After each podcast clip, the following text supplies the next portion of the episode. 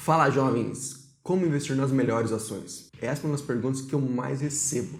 E pensando nisso, eu separei seis passos para você, completo iniciante, aprender a investir nas melhores. Então bora para mais um vídeo do Jovem na Bolsa e roda a vinheta.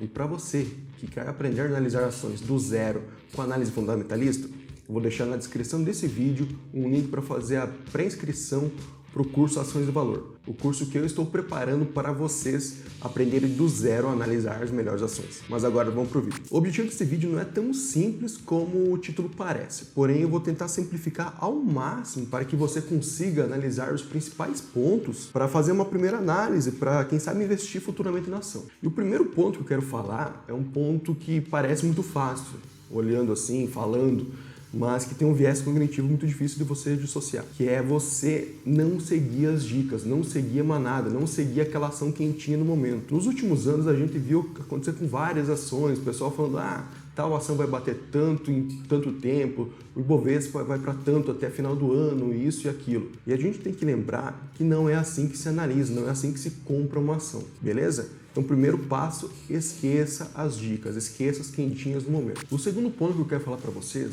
é que vocês percebam qual que é o objetivo de uma ação, qual que é o objetivo de uma empresa, na verdade. É gerar lucro aos seus acionistas. Então, aqui a premissa básica é, a empresa ela gera lucros consistentes? Esses lucros eles são das operações da empresa ou são lucros advindos de desinvestimentos que ela tem?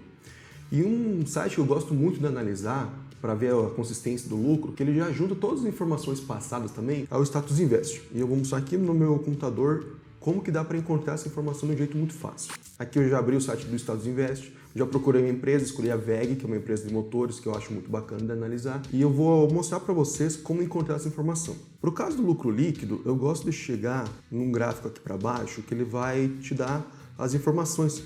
Aqui, quando você olha no payout, normalmente ele vem assim, ó. ele vem com esse gráfico completo. Clicando em na palavra payout e dos proventos, você vai ver o que? O gráfico do lucro líquido. Perceba-se que essa, essa empresa é um reloginho na geração de lucro líquido, ou seja, é um ponto positivo. Segundo ponto que eu falei que é gerar lucro, essa empresa está de parabéns. O terceiro ponto que eu quero falar para vocês é, imagine como que uma empresa vai à falência. Simplesmente ela vai à falência quando ela não consegue pagar as suas obrigações, quando ela tem mais dívida do que consegue gerar de dinheiro, gerar de caixa, gerar de recursos. Então, aqui eu quero falar para vocês o quê? Analise o famoso dívida líquida sobre EBITDA. Dívida líquida nada mais é do que toda a dívida da empresa, dívida bruta, menos o que ela tem em caixa.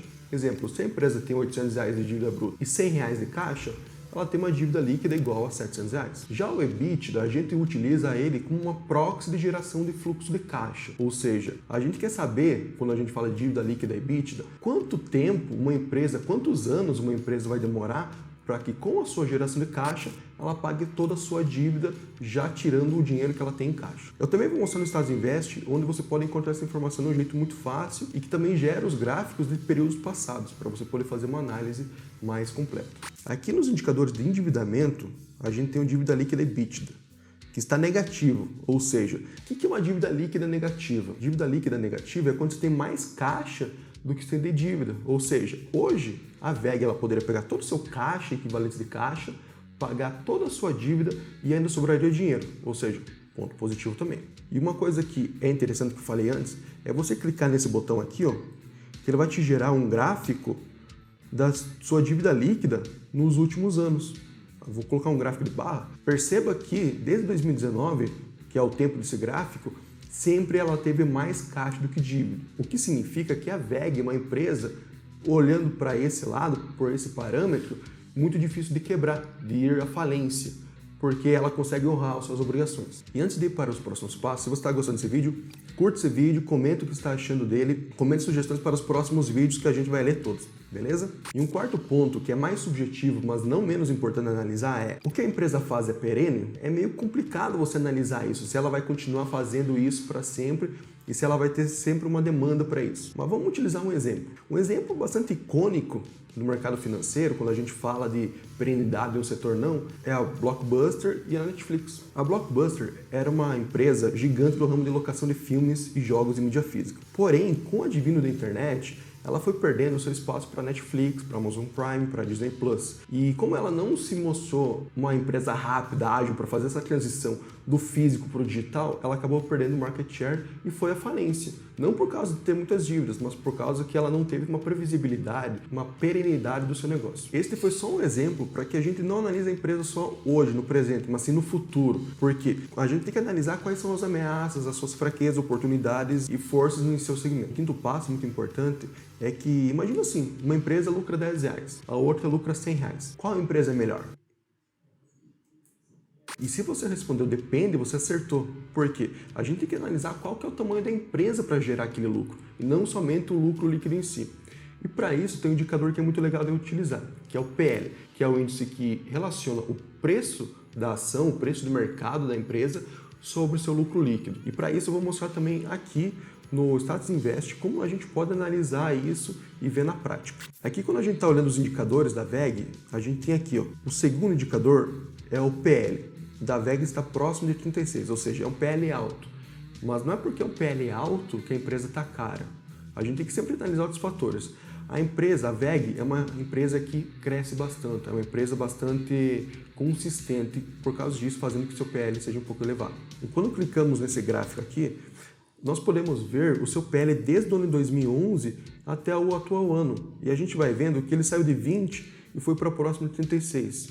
E a gente consegue comparar em relação ao seu lucro, ao seu preço de mercado, se a ação está ficando mais cara mais barata. Aqui, aparentemente, a ação está mais cara do que ela já esteve antes. Um sexto ponto que eu gosto de analisar também bastante é a margem líquida, que nada mais é do que o lucro líquido sobre a receita operacional líquida, ou seja, o quanto que sobrou da receita depois de todos os seus custos, as despesas, taxas, impostos, depreciação, amortização e juros. E para isso eu também utilizo o status invest para analisar e prever qual que é a margem líquida e se ela consegue ser consistente na sua margem líquida ao longo do tempo.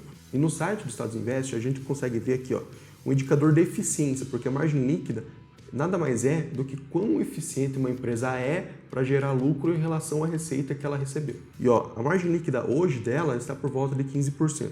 Mas vamos clicar no gráfico para comparar ela com os períodos anteriores. Abrindo esse gráfico, a gente vê que a margem líquida dela é bastante estável. Ela, claro, flutua para cima, para baixo, mas ela consegue girar por volta de 12% sem grandes problemas, ou seja, mais um ponto positivo da VEG, ela consegue gerar um lucro com, praticamente consistente em relação à receita líquida dela ano a ano. E no final, quanto maior a margem líquida, melhor para a empresa e melhor para os acionistas. E aí, você utiliza quais indicadores para começar a analisar uma ação? Eu separei esses seis, que são tanto qualitativos como quantitativos, para que depois eu possa me aprofundar numa ação, para que eu não gaste tempo me aprofundando numa ação que ela não tenha qualidade, que ela não tenha valores, não tenha eficiências para investir. Então, finalizando por aqui, se você ficou com alguma dúvida, me manda lá no Instagram, arroba e nos vemos no próximo vídeo. Tchau!